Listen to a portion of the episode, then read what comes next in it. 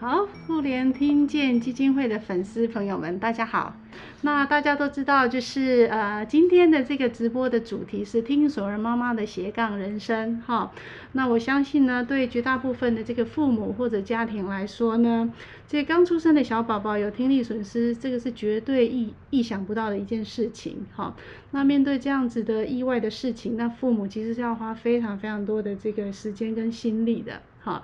那撇开这个心理上的这些煎熬跟调试不不说的话，那我光列出爸爸妈妈他们要多处理比一般父母多处理的事情，我就哇，这个心生这个对他们心生佩服。好，那我举几个例子哈，比方说，一定是要带孩子去医院做很多的这听力的检查，好，那做完听力检查确诊听损之后，那开始就要带孩子去上课啦。那这带这孩子去上这个早疗的课程，那有的呢少则就是一个礼拜一次，那有的甚至是一个礼拜好几次，或甚至是每天哇都要跑到各个的这个机构或者是医院来去啊做这个上早疗的课程。那这时候呢，爸爸妈妈就会变成像是一个老师一样，因为他们就等于是要像治疗师或者是他们的听语老师去学习一些这个跟孩子的互动技巧，学会很多。跟这个听损或者是辅具有关的这些知识，好，那接下来呢，这个上课之余，哇，那当然就是更重要的，在平常的这个时间，哎，好，好像又转变了一个角色，变成孩子的这个老师一样，哈，就是要把这个在课堂当中所学到的，那利用很多很多的时间，把握很多的机会，然后创造很多的情境，然后来去教孩子说话。或者是说呢，就是发展啊，协助发展孩子的一个这个沟通的能力，或者是他的一些这个社会适应的一些一些能力哈。那除了这个之外啊，还要收集好多好多的资料来去做各式各样的比较，来去了解说，哎，这个助听器到底是什么，或者是说哪一种的助听器比较适合我的孩子，或者是说，哎，到底是助听器还是人工电子耳好？好，所以要收集很多这样的资料，然后呢，要申请各式各样的补助等等的。那除了这个以外，哎，当孩子开始要上幼儿园或者上上学校了，又要到处的去询问，哈，就是收集很多的资料去了解，说，哎，我的孩子适合什么样的这个校园环境，或者是说哪个地方有一些对听损孩子比较友善的学校或老师等等，所以这么做这么多的这个资讯，哈，都是这个。呃，听损儿的这个爸爸妈妈要花时间来去来去呃收集的，哈，所以就是在这中这当中这么几年的这些酸甜苦辣，哈，我相信绝对不是我们一般的这个外人，所以可以完全的体会，哈。那不过其实就是这样子的一个很特殊的这样子的一个人生的一个经验，哈，我们就是呃妇联听见基金会，其实在这二十几年陪伴了这个。嗯，上千、成百的这些听所有的家庭，我们也就发现，哇，这些听所有的爸爸妈妈，他们就是在这样的特殊的人生这个历练当中，他们活出了非常非常的不一样的人生。好，那今天呢，我们就带，就是邀请到了一位代表人物。好，在这个直播，我们就要跟我们的一个毕业生，好，是燕如的妈妈。啊，陈幼金小姐，好，我们要跟她一起回顾她这几年的历程，然后呢，还要听听她是怎么样去受到这个燕如的启发，她又重回学校，再多做一件斜杠人生，一个回去校园做学生，好，然后以听损儿童这为研究主题，来帮助我们更进一步了解听损孩子，好，所以不多说，我们赶快先来欢迎我们今天的来宾，那个如如妈妈。嗨，大家好，我是我是燕如妈妈，对，就是诶，这次是我第一次参加直播，然后很开心，就是诶基金会这边给我一个机会，可以来分享，就是我们这一路走来的心路历程，这样。OK，欢迎欢迎，对，那个谢谢谢谢你把你的直播处女秀献给我们，你看好多人哇，有那个。对，一聪一聪跟你说加油，还有对，还有人跟你那个跟你打招呼，好，对对，科科妈咪还有美智姐，嗯，超棒，谢谢 好，那妈妈你就是很简单的介绍一下，我知道你其实你不是全职的妈妈，你有工作，对，你的工作是，我是在那个辅英科技大学护理系，然后担任就是手术室的临床老师这样。然后，所以我平常的时候就是在带学生手术室的实习。OK，这样，所以你也算是一个就是那个护理的呃，就是医护的专业人员，对不对？是。好，那如如如如现在他几岁了？他一百零一年生的，所以他现在十岁，十岁。国小三年级。国小三年对级。好，他是就是家中唯一的小朋友嘛？对哈，没错。OK，好，然后他是那个呃，他带他是带什么辅具他目前两边的话都是带人工电子耳。？OK，好，它是双侧人工电子的植入。好，那我们当然就是先那个回想九年前，对哦，就是当那呃呃呃，先跟我们讲一下，就是当时如如是怎么发现哈听损的？他就是我们那一年呐、刚好一百零一年的时候，好、就是政府这边有全面的做听力筛检，好、然后很幸运的，我们那一年就是刚好就是检查到，然后在月子中心的时候，那个听力师就是来跟我们讲说，哎，那个小朋友的听力筛检好像没有过这样子，对，但是其实我觉得那时候听力师蛮好的，他就是说他有去体会到可能父母亲的感受，然后就会跟我们讲说，先不用太担心，对，然后就是因为有时候或许有可能这是呃耳垢的填塞啦，哈，或者是羊水的一些问题，所以导致于他的这个筛检没有过这样子，嘿，但是没关系，他们还会再多找几次，等小朋友就是比较深层睡眠的时候再做一些检查，这样或许就会过了，也不一定。所以他是一开始先这样跟我们讲，OK，那所以后来你们当然就是去呃进一步的再去确认嘛。哦对对对，但是就是一直一直重复的检查，还是都没过。然后这时候的妈妈的心里就是更加的紧张了。虽然表面上可能看起来还好，可是实际上你就会一个挂碍就觉得说，啊，怎么会没有过？到底这现在是什么情形？这样子，对对，对，然后就是一直到那个出月子中心的时候，然后那个听力师还是跟我们讲说，那个妈妈可能就是到目前为止我们是还没有做就是通过，所以你可能之后再到那个大医院去做一下更详细的检查，或许也就是也不一定是这样子，对但是就是要去追踪，是。对那所以后来就是在大医院的检查的结果是怎么样？就是没就没过啊，然后对他就是因为我们那时候在南部嘛，在台南，好，所以我们就是直接就是往台南的比较那个医学中心去去做那个评估这样，对，然后当时就是那个医生就非常的 斩钉截铁跟我们讲说，以他的经验百分之九十五就是了，对，所以你最好就是赶快好去，可能就是要去佩戴辅具啦，哈，然后协助就是找基金会啊，然后可能要进行这个早疗的活动这样。OK，好。对，所以那因为这个这个这个消息，这些讯息一定就是很突然，而且是嗯完全意料不到的嘛。所以在那个时候你，你就是你现在还能回想，就是你当时的一些心情，或者因为这中间它可能是需要一些时间来去调试，或者是就很崩崩溃啊，很崩溃。对啊，超级崩溃的啊，我们就觉得是说，天哪，怎么会有这种事情？对啊，然后然后怎么会是我啊？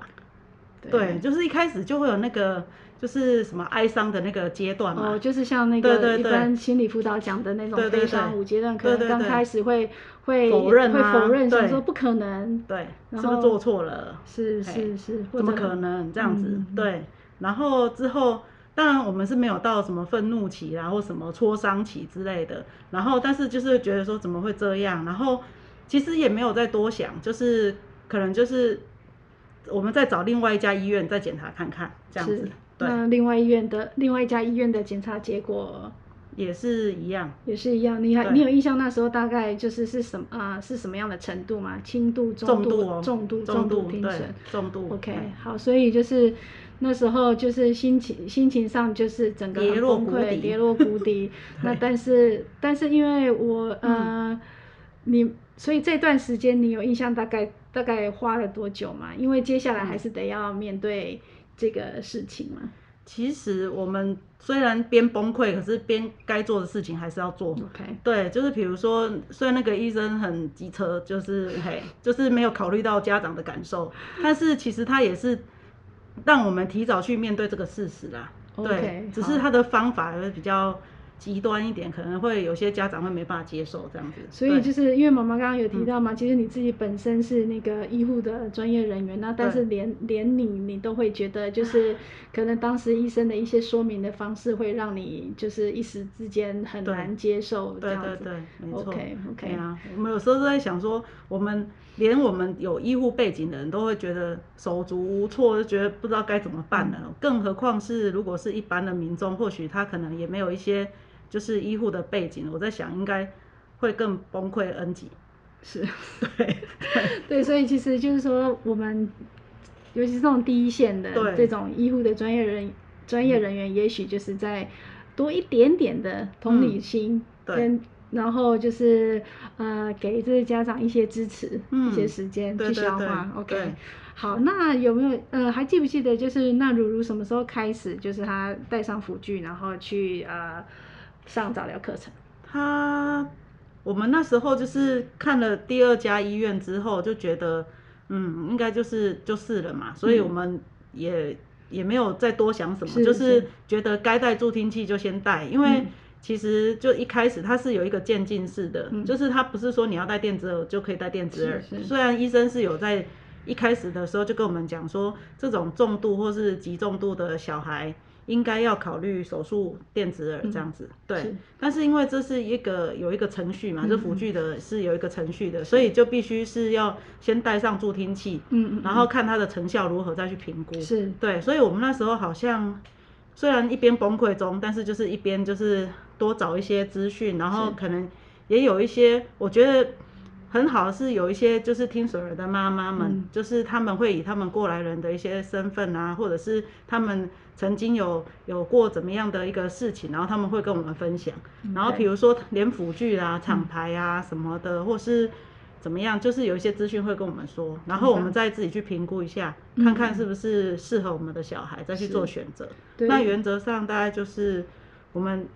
的助听器好像是五个月就戴上了。哦，对对，我的资料上面也是。其实你们你们是算是非常早，因为其实以现在这个新生儿听力筛检的这个计划，所谓的“一三六”的计划嘛，嗯就是在这个六个月之前开始佩戴辅具做嗯这个疗愈的介入。其实你们是是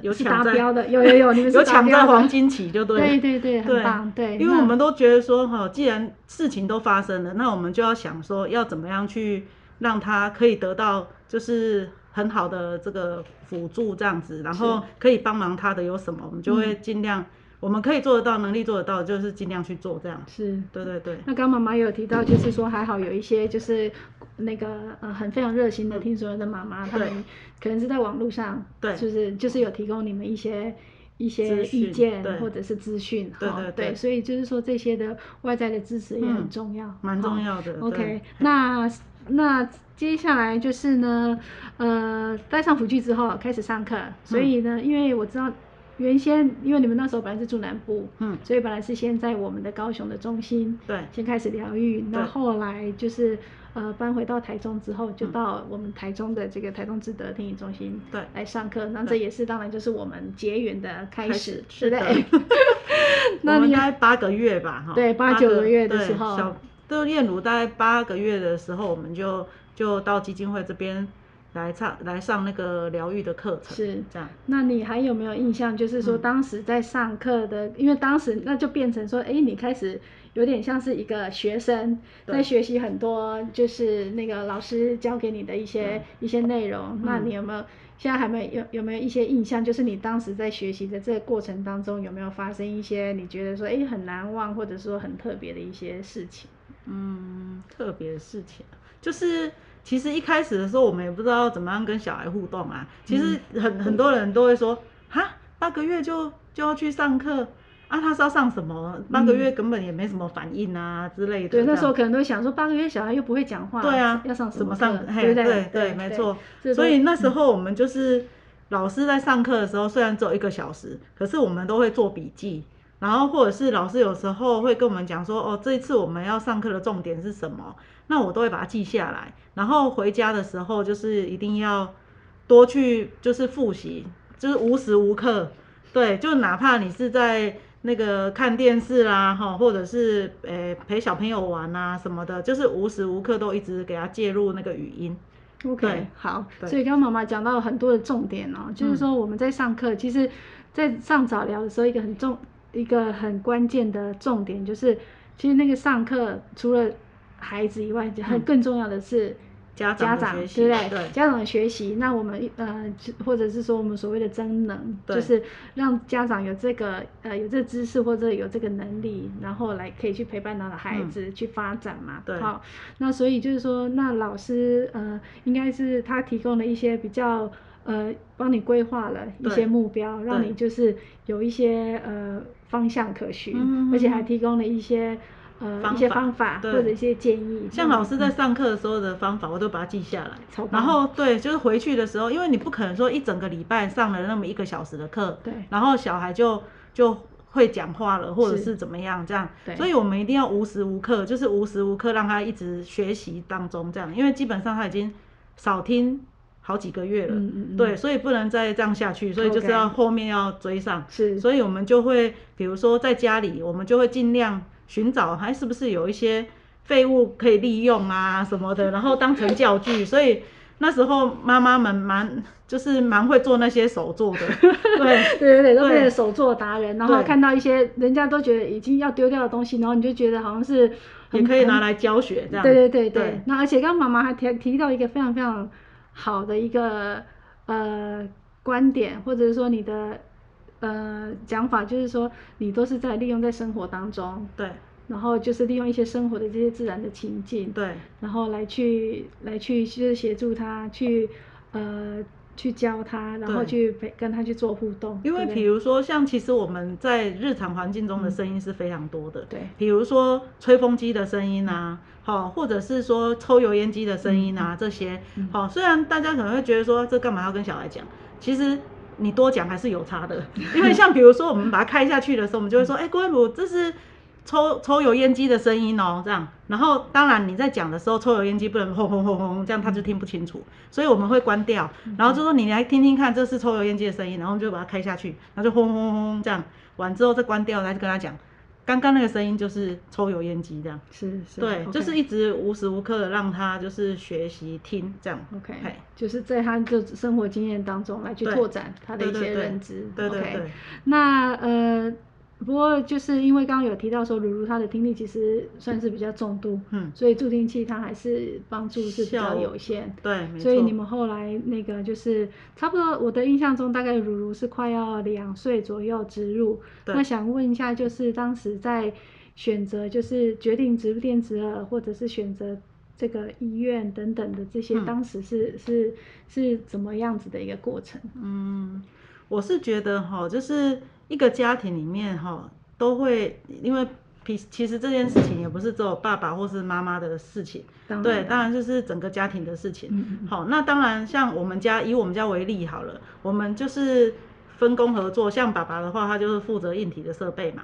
比如说辅具的那个保养啊，嗯。哈、然后一些就是硬体设备上面的一些一些状况的处理，嗯嗯。然后当然我的话就是可能负责就是软体的部分，比如说教学啦，哈、或者是比如说帮鲁鲁做那个就是声音的那个那个就是在回介绍，对对对，嘿，嗯。这样，然后还有就是，诶，帮他就是做一些听能的一些就是建立这样子，OK。嘿，所以所以你跟郭爸爸两两个就是分工合作，然后就是各司其职。对对对，像那时候他那个就是要做哪一个电子耳的的选择厂牌的时候，也是他去找了很多的资料，嗯嗯，对，然后就是后来我们就决定了一个是我们比较符合我们的要求的，比如说我们希望让小孩是可以听得很清楚的，画质要清晰的，然后可以让他听能就是听得清楚才会讲得清楚这样子。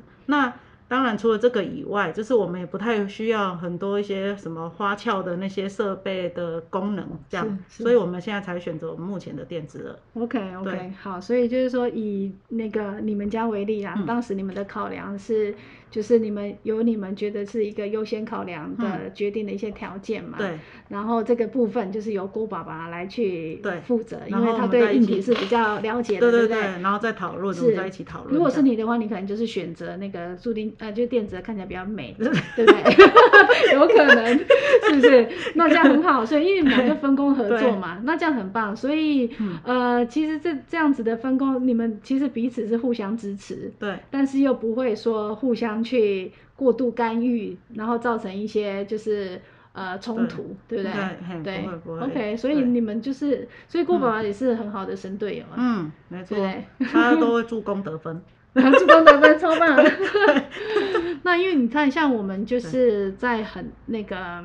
这么多的孩子来上课，我们其实也看到，就是有些是爸爸带，有些是妈妈带，有些甚至是阿公阿妈带。嗯。所以除了刚刚讲到的那个郭爸爸生队友以外，那你的就是比方说阿公阿妈他们，他们，他们是很支持的，是因为他其实他们不太像。我我知道啦，就是我们一些就是妈妈们都有在讲说，有些时候或许有一些阿公阿妈啊，哈，可能就会觉得啊，这不要紧呐，那信神呐，拜神呐，吼，然后就是那个神明就会保佑他啦，然后让他可以赶快讲话或什么的这样。可是我们都会觉得说，信神拜神是就好了，啊，唔过因讲大只鸡问题，你若无赶快介入，他可能都不会停。你你懂吗？是是是，对，就是一定你要赶快去介入，然后让他参与这个早期的疗愈的这个课程，然后让他可以增进他的听能，这样他才有办法到最后可以有口语的表现。是，对，不是说你光拜神就有用，其实这根本不行。你你可能就是要先把该做的事情，比如说要去那个医院嘛，好，该做的检查，详细的检查。然后呢，就是早期疗愈的课程也要同时介入。那你之后有一个信仰，或者是说你要去拜神明或什么，你再去拜，这个是一个心灵的寄托。但是不是就只有拜神明就会好？就不是说只是拜神明就觉得这一切都会变好。对对对对对，是。因为其实我蛮蛮常听到有妈妈，就是他们有一些长辈是这样，只要导致于他们的这个早疗的黄金时期就是错过了这样。这样的话就会很可惜，而且会有可能会影响到他以后可能讲话的清晰度之类的。OK，那这样子影响到这个孩子后面是很深远的。是是，好，所以就是如那呃，他就是在植入电子了之后，当然因为以我因为我已经。知道他很多年，认识他很多年了。对，那他的这些学习，你看，不管是说辅具上的到位，或者是爸爸妈妈这么的积极，然后那个呃有非常正确的观念，然后来去去带着他，他的这个呃在发展上面的一些进度，其实应该都是很理想了哈。嗯。应该算不不差啦，不敢讲很好，但是至少还可以这样，还不错啦。对，因为我我之前有听过妈妈有讲到，就是说其实回想起来，好像说一路上其实虽然说很辛苦，但是其实当就是你最大的回馈就是看到如如对他的一个语音的一个出现，或者是说他的一个认知能力啊，或是什么的，其实跟长童是没有太大的问题。只是有一点不方便这样子而已。是，OK，好。那接下来就是如如，好像他是开，呃，大概是几岁开始上幼儿园？幼儿园哦，他其实一开始是在保姆那边。对。对，然后后来因为保姆他们就解散了。嗯。对，然后解散之后，我们可能就要找幼稚园这样子。对，那那时候因为他还还蛮小的，可能就是幼稚园三岁才会收吧。呃，嗯，可能那个时候，对，然后我们大概就是那个时候，是两岁多三岁这样。好，那你们那个呃有没有印象？当时就是在找学校的时候，有没有遇到一些困难？因为我们其实陆陆续续一直会有家长会跟我们说，那个就是呃有打电话去询问一些学校，那但是。有的时候学校一听到孩子有听力损失，就会很担心，说哦，之前没有没有收过听损的孩子，不知道不知道要怎么带。怎么带？你有遇到类似的状况吗？我们是那时候非常的幸运，就是我们第一间的想要找的那个幼儿园的话，是我们保姆介绍的，因为他其实那时候就有讲说，如果我们比较注重的是小孩的礼貌礼节或者是一些生活规矩的话。某一间日式的幼儿园其实应该蛮好的，你或许可以去打听看看，这样是对。然后那时候我们就是保姆跟我们建议这样子嘛，那我们就想说好，那我们就去看一下。然后看一下之后发现，我们的那间就是日式幼儿园的话，他们人都很亲切，嗯，对，而且他们也不会因为小孩子有听损而拒绝入学，嗯，对，所以一开始就是没有遇到你们说的那个情况。对对对，哦而且他们还蛮好的，就是说，哎，那如果说小孩有什么辅具啊，然后怎么处理啦，哈，或者是说他们有时候也也会问我们说，那有需要申请巡抚老师吗？这样，然后我们也会跟他讲，嗯对对对，我们说对要要这样子，嘿，然后还有一些辅具的申，就是 FM 的那个申请，对。他们都会协助帮忙，这样。所以算园园方这边啊，还有我们的那个那个科科妈咪，哦就是他的老 师，他的对他们都非常的帮忙，所以我觉得这是我们郭韵如非常有福报的部分。真的耶，就是他就是一路上遇到都是你都你也是一路一路上就遇到神队友这对样，对对。就是各各方的支持都很足够。对。那其实连学校那个他们也都是非常的正面，然后非常常那个张开双臂的去欢对迎，对不对？没错。那在虽然说他们也没有带过听损的小朋友，，对，那那在对那在这种、对他们没有带过听损孩子，或者是他们可能对那个电子的那些不熟，那你你有没有就是怎么提，就是做什么样的事情来嗯去让学校稍微比较了解？我有，其实我也是很怕说，万一如果说这个东西没有弄好的话，嗯嗯嗯对对小孩可能造成很多的麻烦，或者是是对也也会有一些不必要的误会，这样就不太好。嗯所以我我都会，比如说像这个东西需要怎么样处理或者怎么用，然后呢，我们就会把它录影起来。嗯，对，然后可能先传给老师看，然后到时候我们会就是再跟老师啊，就主要的照顾者这些哈、就是会约个时间，然后比比较不会干扰到小孩作息，然后也不会影响到老师的时间，然后大家可以的时间，我们就到园区里面去，然后可能教就是操作一次给老师看，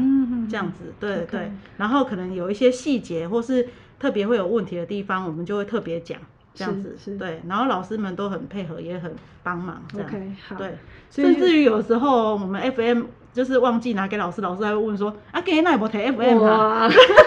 就会这样子，我觉得真好。所以也是有就对。这么这么棒的老师，对对，对很棒，对，所以就是，呃，听起来就是说学校非常非常的配合，然后嗯老师，然后那个爸爸妈妈你们这边也就是非常主动主动的去提供那个老师，呃，就是老师一些协助。嗯那因为其实像辅具的部分，我们呃在我们基金会其实也是一直给爸爸妈妈有一些观念，就是说爸爸妈妈的这个辅具管理嗯的这个能力要呃要建立，然后呢，当孩子就是他的能力到了，时间到了，他自己也开始要有去负责他自己的一些辅具，对。对不对？我们也会就是带着小朋友，虽然说这个东西很昂贵，有可能他会弄坏，但是其实我觉得爸爸妈妈不要觉得说小朋友不会用啊，你买用你买用啥，到到最后他就会自己用了。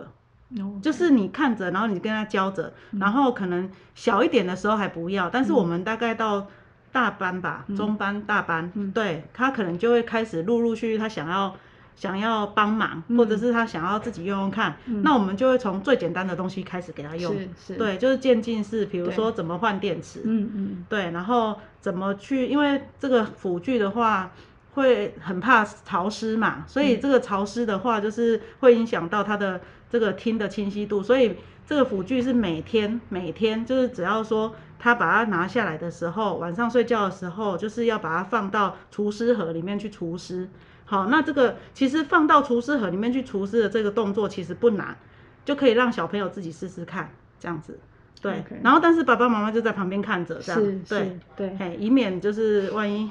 好几十万就毁了。就回了，对，所以其实还当然还是说看孩子的这个 能力能力，对对，那但是就是说该放手，该让他们学会的时候，还是要、还是要让他对们做，对没错嗯没错，OK，好，那那个呃，因为刚刚有提到如如她其实是开，她其实是带两耳的电子耳，对，所以她就是一耳是大概是两岁，然后另外就是再晚一点，你有印象大概几岁的时候吗？诶、大班，大班对，要进国小之前，OK，的那个暑假。嗯，那那时候怎么会想到要去植入第二耳？嗯，因为其实我们就是有在陆续测试它，然后后来发现其实真的就是它只有单靠一耳在听，嗯对，然后相较之下就是电子耳这一边就非常的功能非常的好，嗯，对，嗯跟长筒没什么差别。嗯但是呢，就是助听器这部分，就是如果他把电池拿掉了，他就算有带助听器，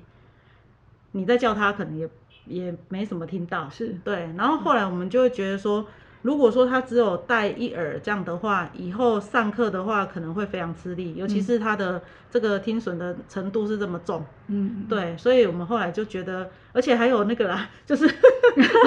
有有推，就是有可能有跟我们讲说，就是是不是要考虑一下，就是第二耳的电子耳。我们后来觉得，嗯，评估完之后，觉得早开晚开好像也是要开。是，对，然后我们就让他在比较小的时候，嗯。因为这因为开刀也要时间嘛，然后要嗯。恢复期啊，对。还要另外的那个听人的嗯。这个早疗的、的另一段的开始，所以我们会觉得说不要太晚开，是，对，因为太晚开的话，一方面又要顾及他的功课，然后二方面的话，学校那边也要常请假或干嘛的，可能我觉得不是那么好，所以我们就赶在他在还没有上国小前就赶快做完。是对，而且因为就是其实嗯。很多的研究也都是告诉我们说，当然就是说孩子他的这个大脑的这个可塑性的这个关嗯键期，那也是发现说，呃，先后植入，如果第二耳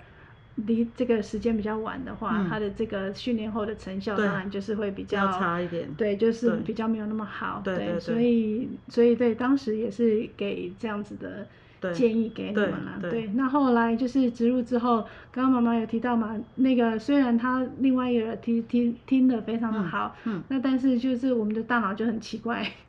另外一个耳开了之后，其实还是要做一个转换，对，所以你们就是又再又再回来又再回来上课，对，然后那时候就是落到我的手上，那时候对，那时候就是呃那个如如跟你就一样，就每个礼拜就再回来做一次这个转换的这个课程。那我的印象是非常的深刻啦，因为其实那个在这个转换过程当中，我自己觉得就是妈妈她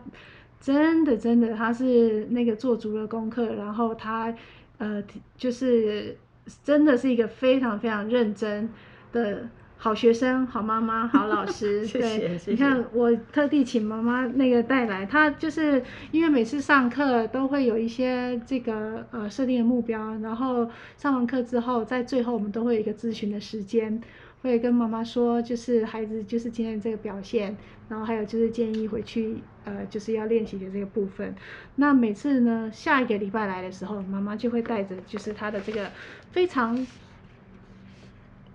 写的非常丰富 的一些这个回家功课笔记，对对。他就是回家呢，我我我大概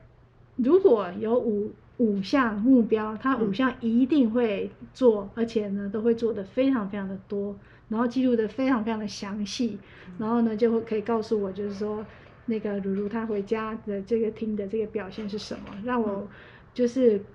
很精确的、精准的可以掌握到，就是如如他的这个他在那个当下他的这个听的这个状况，然后可以做就是在课堂当中其实是可以做更这个精确的一些。呃，课程的设计，所以这个妈妈，我就觉得她的这个这个笔记真的是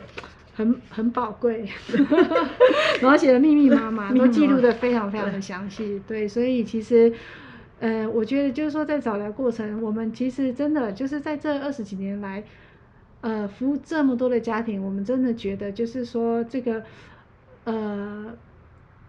为什么人家常常讲父母是孩子最好的老师？嗯，对，其实这个父母的角色真的真的非常的重要。对对对，因为其实我觉得这个听能的这个附件啊，跟那个疗愈啊，其实你不可以就是只有把这个责任丢给老师啦，嗯。因为其实老师他一整个礼拜他才教你这么一个小时，嗯。对，那如果说你这一个小时你就只有这样一个小时，然后其他的时间这样就太浪费掉，就太可惜了，而且一个小时说实在的，成效没有很好。对你一定回去，一定势必是一定要复习的。那如果你没有把当下老师怎么教你的小孩的这些方式把它记录下来的话，你回去就会忘记要怎么教，而且你也自己不知道重点到底在哪里。或许有可能你在上课的时候可能很懂啊，大概我觉得哎、我都知道啊，大概百分之一百。可是你可能回去之后，忙这忙那之后，可能回去就大概只剩下百分之六十吧。对，所以我就会靠着这个笔记啊，就是我就会知道说，啊，今天这次的老师教什么，然后我回去要复习什么，然后我复习完之后，我就会把他的听能的结果复习完之后他怎么样，我就把它写下来。对啊，这个就到时候就是也可以当成是一个记录。好，就是比如说你回去之后，可能有时候会针对，比如说他哪一个地方比较不足的，那当下老师是怎么教的，你也可以回去翻啊，然后你再重新的在这一块上面再去多复习它。这样子的话，就是我觉得这个都是积少成多、累积成塔的，就是你一定要无时无刻的一直让他就是输入输入他的脑袋里面，他总有一天就会以他的语音的能力来呈现，来回馈你的辛苦。这样感觉有点就是陈老师上身了。对，我有看到啊，你你们如以前的老师也是陈老师，你看他说从小到现在的作业单真的是很惊人哦，他一定他是他是亲眼看过你的对，那个作业单，。对我们对我们鲁鲁就是陈老师带的这样。对，哇，然后也大家真的有人就那个，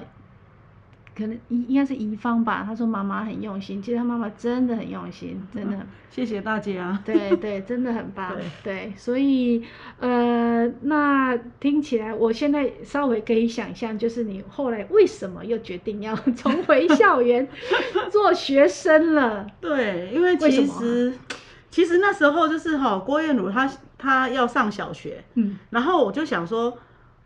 人家不是说言教身教吗？是不是？那他上小学一年级，那我也来上一年级呀、只是我是上硕班一年级这样，然后我们两个就当一起当学生，这样也比较有伴这样。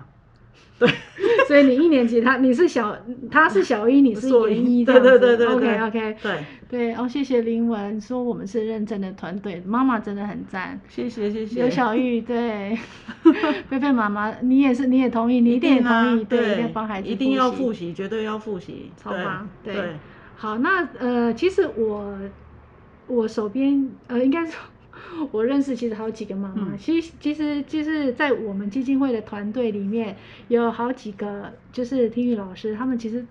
原先的角色也是那个我们呃我们的听损孩子的妈妈，嗯。那他们可能就是说，在那个陪伴孩子的这个成长的路上之后，他他们可能会发现说，哎，我我我还想再多了解一些，我还想再多了解我孩子的听力，我还想再学一些东西，就是更帮助我的孩子。对，所以他们后续就跟你一样，他们也去就是在进修。嗯那现在有一些人他就是语言治疗师，然后嗯有一些他是呃念他就是去学听力。嗯对那妈妈你学的是长照嘛？长照好对对那长照的话，当然就是说里面是两个族群，一个嗯是那个老人族群，，对，然后另外一个就是身身心对身心障碍的小朋友族群这样。OK OK，对，所以我的论文那时候就是以我女儿的那个这个例子为就是一个发想啦。其实嗯有时候就是我会觉得这一类的小朋友哈，可能虽然说你看他外表就是活泼啊、可爱啊，然后天真这样，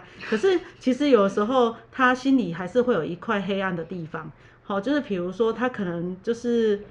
不那么喜欢自己，或者是甚至于会觉得，像有一次我就听到他跟我讲说，妈妈，我觉得我我没有很喜欢听到我自己的名字这样，然后我就会觉得说，哈，为什么？嗯，对，然后就没有为什么啊，就不喜欢听到这样，嗯。然后然后我会觉得说奇怪，这这一类的，就是听损的孩子们，他们的就是自我概念，是，对，到底跟一般的正常的儿童，就是常童有没有什么不一样？，OK，好。对，那妈妈提到的那个自我概念哈，刚好就是我们那个上个月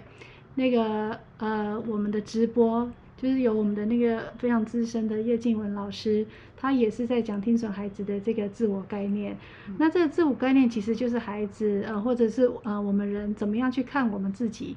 认识我们自己，或者是说呢，怎么样就是从呃看见他人眼中的自己。好、那嗯这个自我概念非常非常的重要。为什么呢？因为你如果你有一个健康的自我概念，你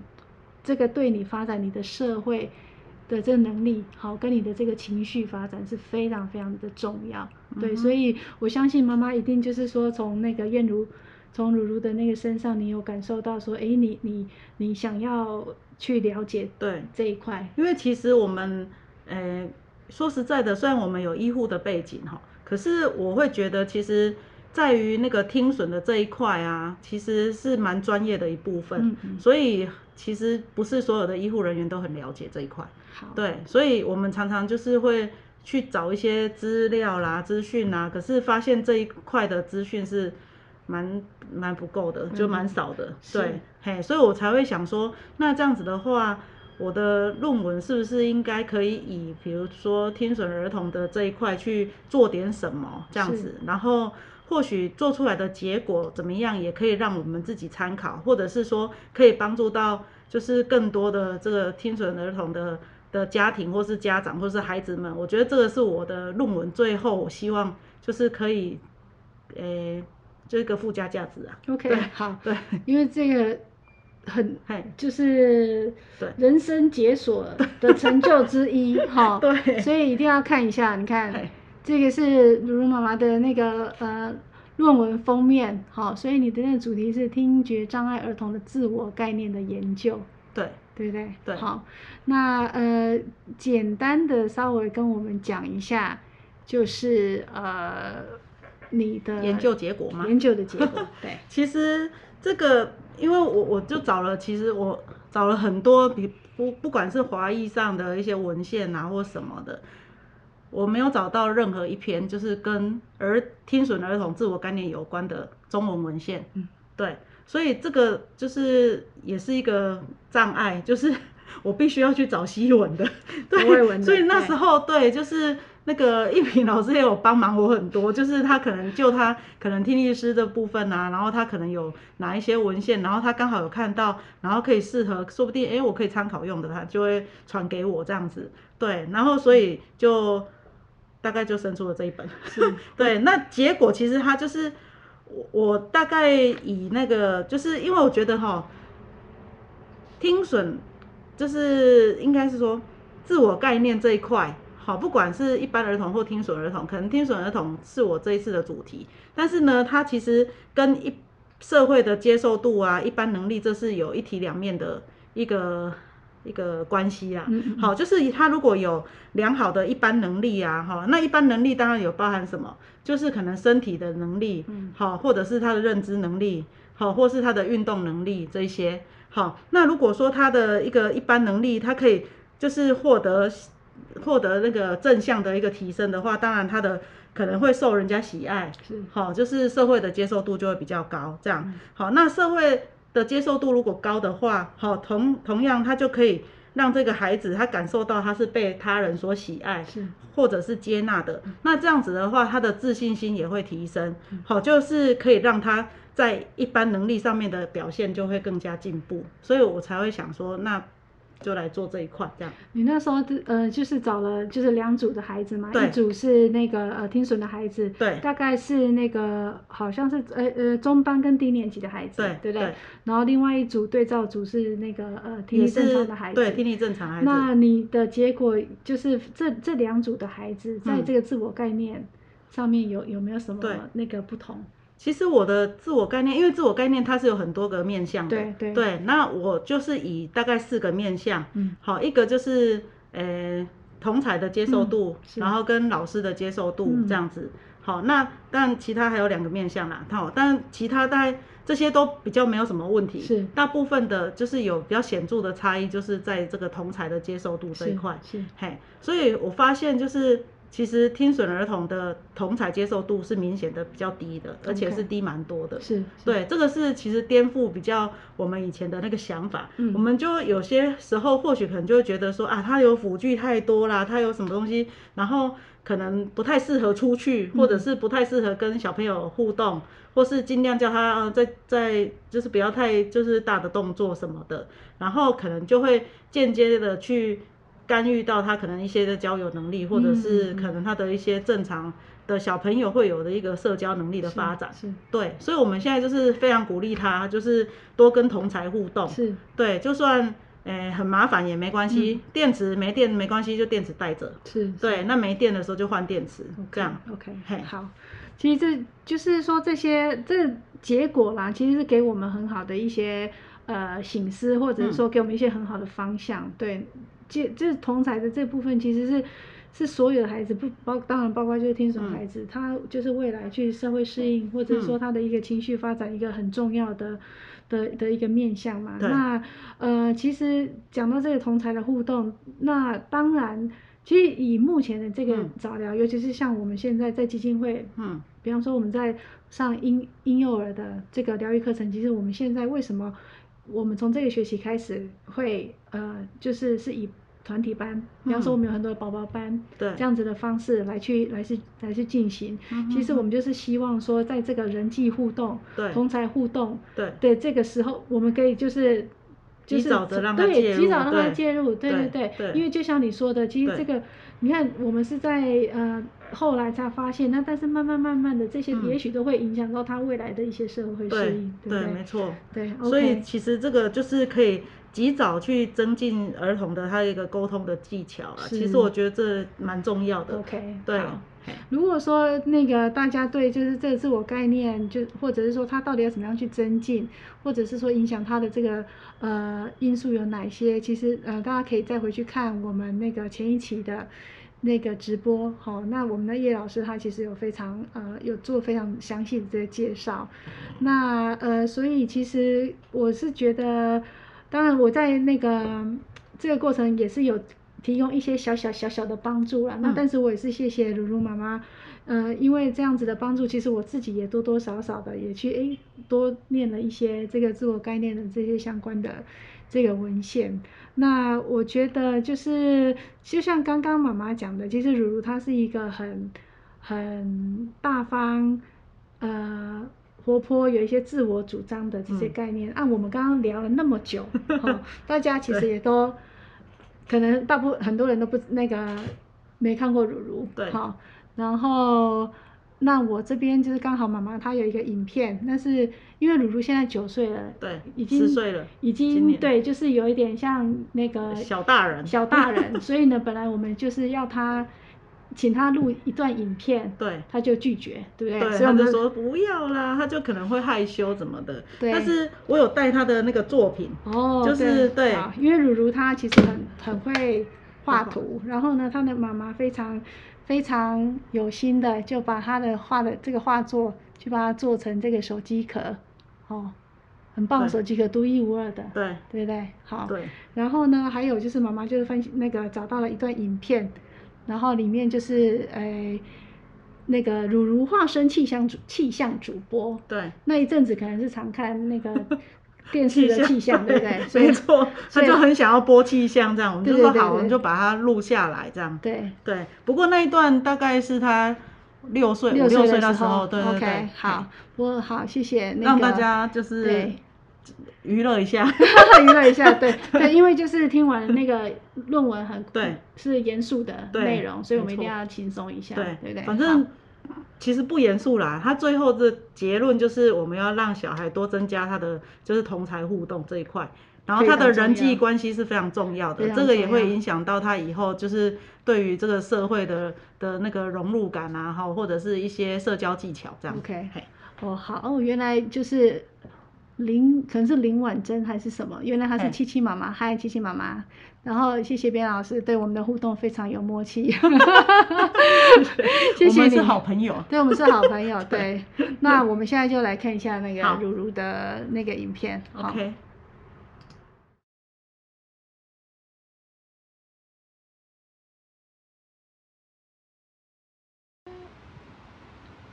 这个豆豆呢，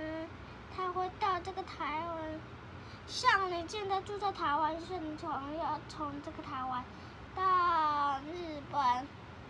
但是日本的风气更强，日本什么树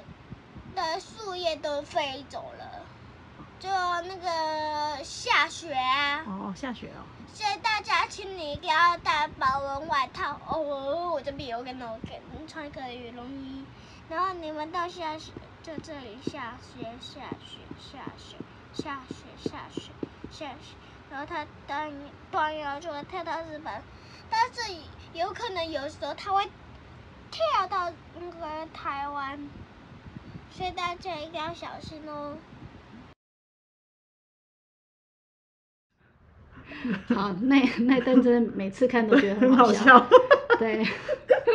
对，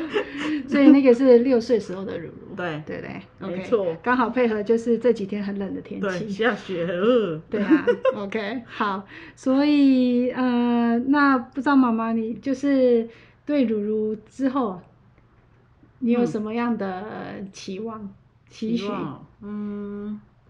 我都觉得哈，就是，诶、不要给小孩太大的压力啊。对，就是不管他未来的可能功课的表现上是否就是很如你所愿，有时候我们都会觉得说，呃怎么考这么烂或怎样，所以有时候就会要求他比较多，然后无形之中可能就会让他的压力很大。是，对啊，我都觉得其实我们要想想哈，有时候其实给他的这一些是我们自己的外在想法，就是他自己怎么看他自己。然后如果说他觉得，哎，他可能跟上一次的自己比有进步就好，不需要以妈妈的这个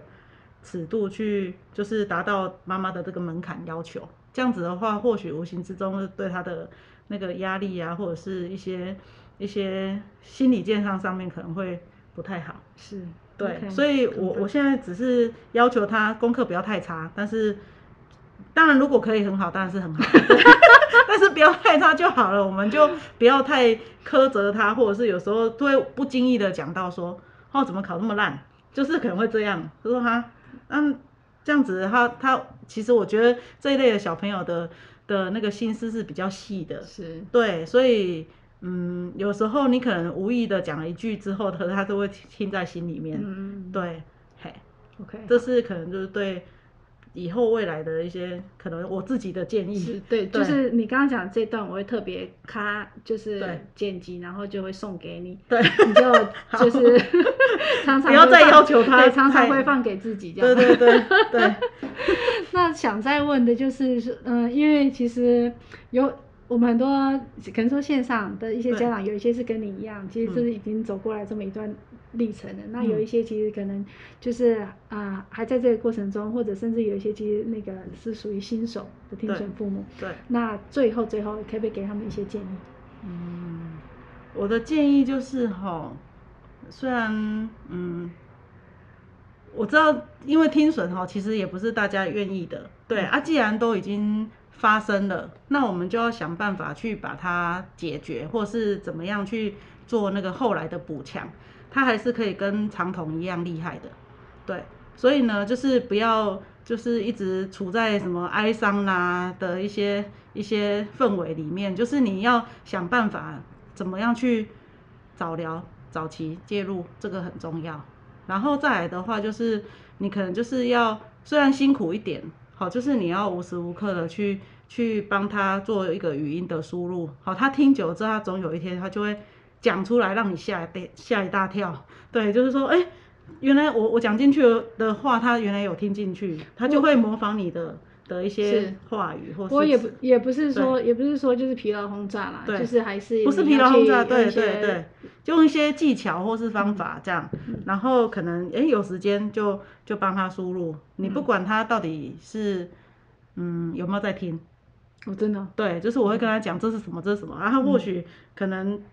你讲了十次，可是他总会听进去两次吧。对对不对？嘿呀、那这个就是无时无刻的输入，我觉得这也是蛮重要的。OK。对，然后再来的话就是不过我要补充一下，就是说有品质的那种互对动，它可能就是更就是那个事半功倍。对对对对对，对当然不能说他一边看电视，你一边在那里讲啊。嗯对啊，然后可能讲的跟电视是没有关系的事情，那这样他当然听不进去。对，所以可能大家比较建议的就是这个，然后要早期介入这样。对，然后辅具的话，当然就是如果确定是听损的话，一定要赶快佩戴上，这样。是对，然后就是帮助他可以听得更清楚，这样子的话才可以增进他的口语的这个清晰的能力，这样。嗯嘿哼，OK，对，这样。好，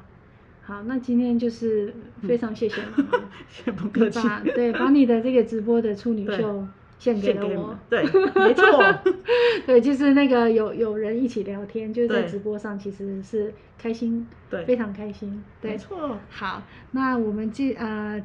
如果有想要问什么的，也欢迎留言。对了，其实我想要讲一句，我们就是照顾那个听损儿童啊，其实不管是我们个人呐，好，或者是基金会这边啊，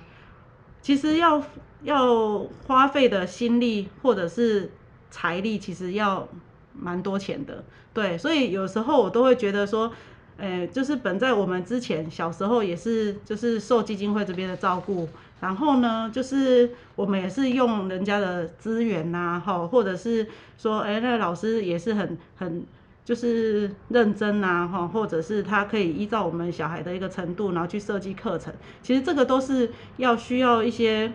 嗯，资金的一些赞助，所以其实我都觉得说，像我们以前就是取之于别人的，所以我们现在如果有能力的话，当然不妨也可以，就是，呃，在基金会这边就是做一个，比如说像捐，就是捐款呐这样子，好，可以帮助更多这个基金会的小朋友，因为我们。之前都用人家的嘛，那现在我们如果有能力的话，也可以帮助别人。我觉得施比受是更有福的，所以我们每年大概单位上，就是我们自己医院的那个，我们自己的单位，我们也都会做一个类似像募款这样子。好，当然不是刻意或者是硬性规定，对我们就是看看，哎，大家如果有意愿的啦，哈，我们就会就是。集资这样子，然后把这一笔款项捐给基金会，可以让他们帮助更多，就是早早疗这些听损的孩子。因为其实哈，早疗这一块是非常重要的，因为它可以关系到这个小孩子的一生。如果及早介入的话，他的后面的好几十年是无限的，因为小孩是未来的主人翁。我是觉得这一点是。蛮重要的，这样。谢谢谢谢，对，谢谢谢谢妈妈，谢谢妈妈，你就是嗯，你们对，其实持续这几年来，虽然就是你们已经如如毕业了，离开我们基金会，但是其实呃，我们这几年来就是相反的，也是受到你们很多的一些照顾。那我们其实基金会自己内部也做过一些统计，就是其实我们以我们基金会来说，一服每呃服务一个孩听损的孩子，一年的成本十四万。对，所以其实就是说，这个在那个人力跟这个呃物力的成本上是很高。那真的真的也非常谢谢，谢谢如如妈妈 在这个最后就是啊，就是提出这一点。那当然也非常的那个欢迎大家，就是不管呃有人力物力，我们其实。财力当然我们都非常的欢迎，对，所以呢，就是也欢迎到我们的这个官网去做这个爱心的捐款。那呃，还是一样再次谢谢露露妈妈，谢谢。对 你今天也带了，就是你，我觉得我之前我都不知道你其实有在你们自己的单位里面就是做这个募款，然后。然后捐款给我们，感谢你，谢谢。对，你看有一位郭美智，他说，你看，他说你是配称超博士呢。你虽然只是你虽然只是念 硕士，但是你已经超了，超博士。谢谢谢谢谢谢美智姐。对，真的很棒，对。好，那我们今天的这个直播，我们就即将要就是告一个段落，好，那我们就跟大家说拜拜喽，拜拜，拜拜。那个接下来就是要准备过年了，但是过年之前，请请大家一定要好好的，就是呃